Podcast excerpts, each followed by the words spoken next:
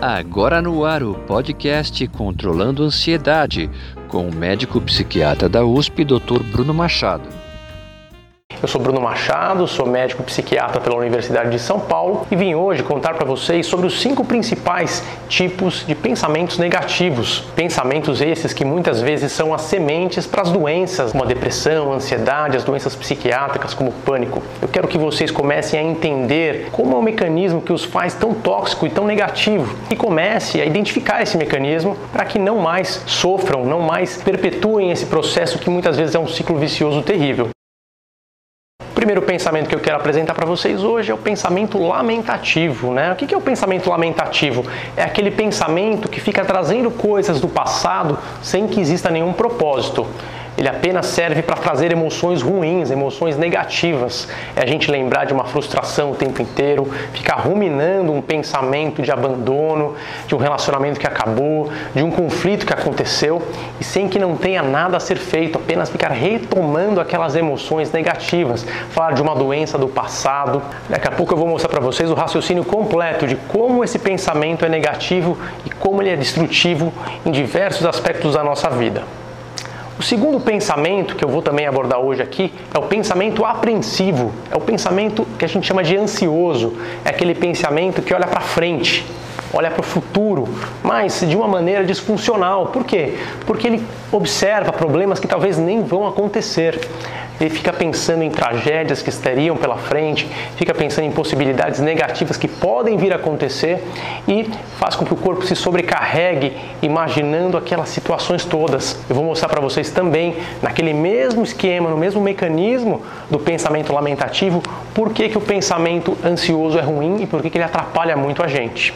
O terceiro pensamento negativo é o pensamento obsessivo, que é um pensamento fechado, é aquele pensamento que muitas vezes olha para um aspecto apenas e não cria opções, não olha para as coisas positivas que existem, traz um perfeccionismo exagerado e faz com que a gente tenha resultados ruins na vida, inclusive afetivamente, emocionalmente, porque quando a gente restringe tudo, a gente tende a querer controlar tudo, ao invés de procurar opções, procurar alternativas para que as emoções também possam ter essa gratificação daquilo que é possível.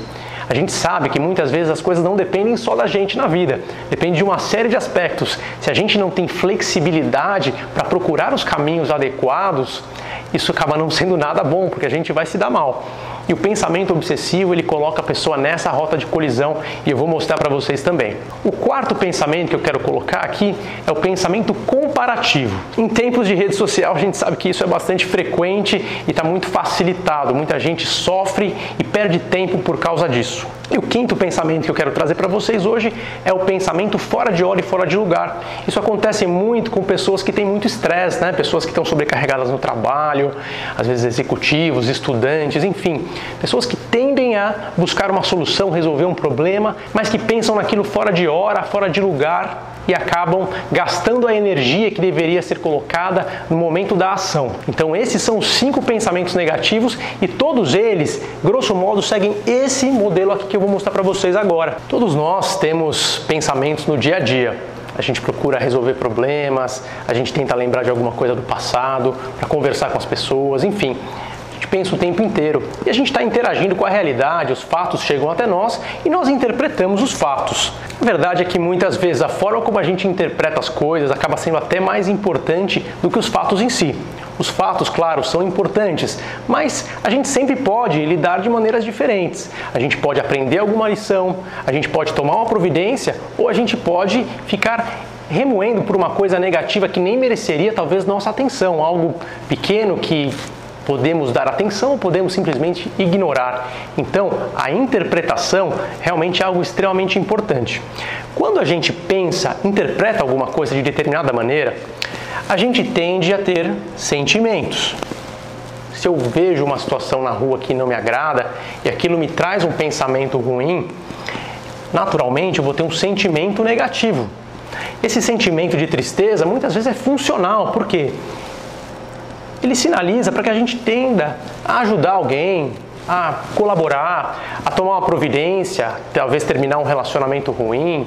A gente presencia alguma coisa naquela realidade que, nos cerca e sentimos. E com esse sentimento, nós temos um combustível para tomar providência. E muitas vezes a providência não é possível de ser tomada, a única providência que nós temos é um aprendizado. Porém, algumas pessoas não se conformam muito com isso e passam a se lamentar por aquilo que já se foi, aquilo que passou. Elas ficam aqui, nessa fase de pensamento repetido e Consequentemente, repetindo o pensamento muitas vezes, o sentimento se repete muitas vezes. Aquela tristeza por um abandono, por um conflito, por uma desilusão que deveria acontecer uma vez, ou quem sabe durar uma hora, quem, quem sabe um pouco menos, um pouco mais, começa a durar seis meses, um ano, e a pessoa pensando naquilo e sentindo, pensando e sentindo. O que acontece é que num dado momento o corpo começa a acreditar nisso. O corpo começa a sentir essa emoção e começa a ter um processo que nós chamamos de inflamatório realmente. Ele começa a liberar cortisol, neurotransmissores de excitabilidade como glutamato, uma série de reações acontecem no nosso corpo naquele momento e biologicamente nós começamos a modificar o nosso estado. E o que acontece é que nós tendemos a ficar com menos energia, nós ficamos mais cansados, mais indispostos. Com esse cansaço e essa indisposição, naturalmente, um cansaço físico e mental, o que acontece com o nosso foco? Ele cai, o nosso foco despenca, a gente tende a ter menos concentração e dar menos atenção para as coisas do nosso presente, para aquilo que a gente poderia usufruir na realidade. E, consequentemente, com essa queda de foco, a nossa performance também cai. A nossa performance nos relacionamentos, ao conversar com as pessoas, dar atenção para as pessoas, a executar tarefas, tomar decisões, a gente começa a fazer tudo aquilo errado. E o que acontece depois é que as consequências acontecem de acordo com a nossa performance, tanto afetiva, pessoal e profissional. E por fim, esses fatos acabam sendo o quê? Bons? Não, acabam sendo ruins, porque a gente estava totalmente desconectado do presente, a gente não estava realmente atuando como deveria atuar. E o que acontece depois é que nós pensamos que nós estávamos certos de ser negativos, de ser lamentativos. Realmente tudo é um problema, tudo dá errado. Na verdade, a gente contribuiu para que aquilo acontecesse, mas a gente vai tentar achar, olha só, realmente eu tinha motivos para ruminar aquilo. Então entenda que esse ciclo vicioso deve ser quebrado aqui, na fase de pensamento. Esse mesmo ciclo eu posso colocar também para a ansiedade. Imagina um pensamento ansioso aqui. Eu pensando no futuro o tempo inteiro. Isso me traz um sentimento de medo, de apreensão, de insegurança. O meu corpo vai sentir o mesmo cansaço, o meu foco vai cair do mesmo jeito, a performance vai cair, os fatos não serão bons, os resultados não serão bons eu tinha razão então de estar ansioso. É como nossa cabeça vai pensar daqui a um tempo. A gente tem que quebrar o ciclo vicioso aqui.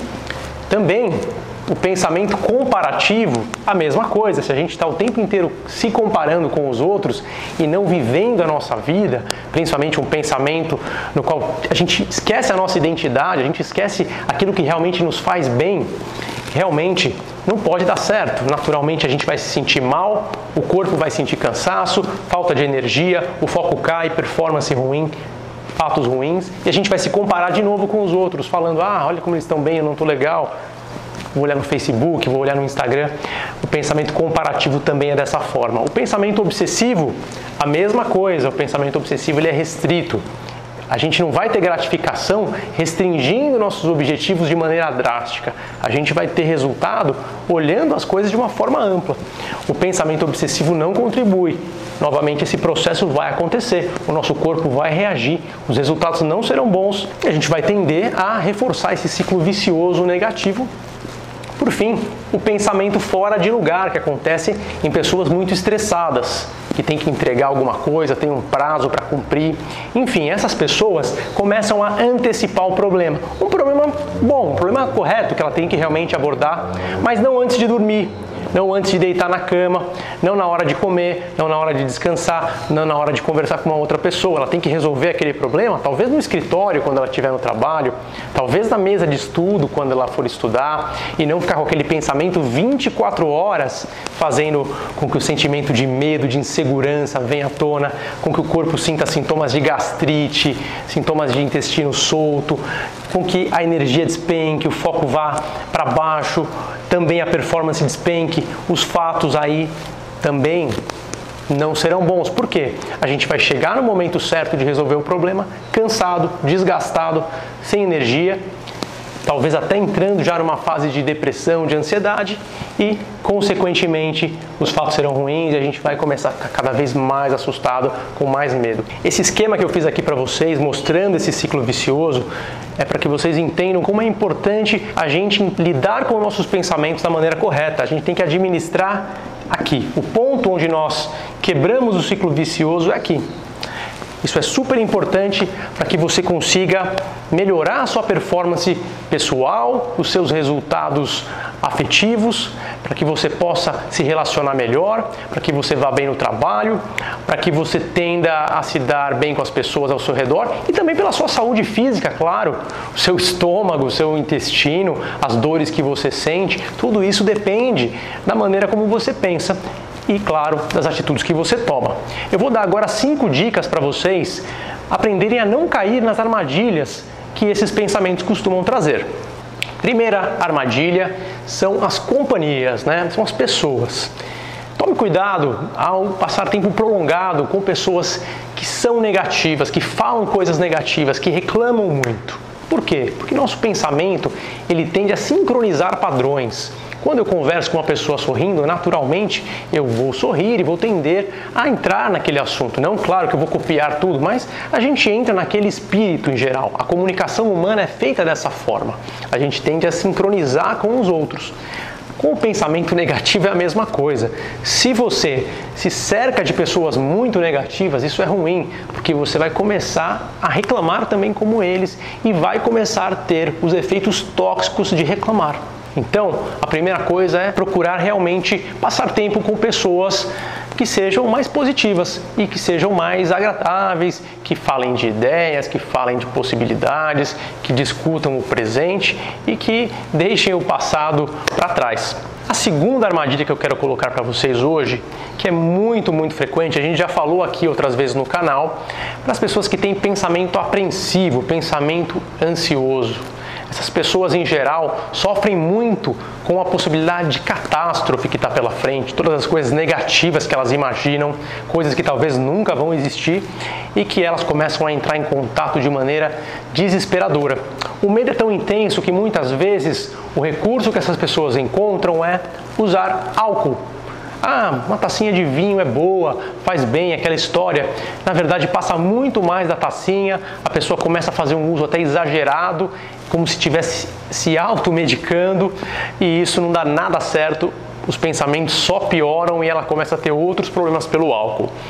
Além disso, a questão da cafeína também, que frequentemente é utilizada em excesso pelas pessoas ansiosas e num dado momento elas sentem uma certa energia, mas depois a ansiedade piora e isso se torna também um problema adicional. Então, a dica para as pessoas ansiosas, a mais simples que eu poderia dizer é cuidar dos hábitos principalmente. Né? Lembrar-se da cafeína, do álcool e não deixar de exercitar, de fazer caminhada, atividade física com frequência para que possam aí diminuir o tônus de ansiedade no dia a dia. Armadilha número 3, a armadilha da comparação. Pessoas que se comparam muito, pessoas que têm um pensamento comparativo, né? O grande problema é a mídia social, as mídias sociais, né? o Instagram, o Facebook, enfim, a gente fica olhando aquelas pessoas todas, às vezes amigos nossos, e tiramos aquele segundo da vida da pessoa e comparamos com a totalidade da nossa vida. E claro, a foto que ela coloca ali é aquele momento ótimo, talvez nem seja verdadeiro por sinal, né? Mas a gente começa a imaginar que aquilo é verdadeiro, que a gente não tem acesso àquilo, a gente está longe, a gente não consegue ver o problema do outro que está lá também, né? Porque é apenas um momento, um ponto, uma foto, né? A gente tem um filme completo da nossa vida, mas a gente só tem uma fotinho da vida do outro e a gente começa a se comparar. E isso não costuma dar nada certo. A gente costuma ficar ansioso, ficar inseguro, com, com medo de perder as coisas, com medo de perder oportunidades e essa insegurança se reflete na nossa busca pessoal por sucesso, pelas coisas que nos fazem bem. Então é super importante a gente limitar a mídia social, a gente ter um horário restrito para utilizá-la, né? De preferência não deixar as notificações o tempo inteiro, a menos que você precise muito disso usar talvez o Instagram um pouquinho por dia, não tem problema, mas deixar isso o tempo inteiro certamente vai tomar muito do seu tempo, da sua energia e vai fazer você estar exposto a emoções ruins e negativas que não vão te fazer nada bem, né? Então procure administrar o seu tempo da maneira correta e limitando bastante as mídias sociais. Bom, a quarta dica, a quarta armadilha que você tem que conhecer do pensamento obsessivo é que muitas vezes ele vem disfarçado de capricho, de dedicação, e não é nada disso. Tem muita gente que é obsessiva e que valoriza aspectos muito pequenos, detalhes que não são tão importantes na nossa vida. Eles querem colocar toda a energia, o perfeccionismo intenso em uma única coisa e tiram o foco de todo o resto. E para eles, uma boa desculpa para cair nisso é achar que aquilo é perfeccionismo, perfeccionismo é dedicação, isso é bom, e na verdade isso é falso. A gente sabe que o perfeccionismo, na verdade, ele consegue tirar 10 em uma coisa, mas tira zero em todas as outras. A gente tem que aprender a equilibrar, né? A gente tem que aprender a olhar para o todo. O perfeccionista ele sofre muito porque ele valoriza apenas aquele ponto único, isolado, né?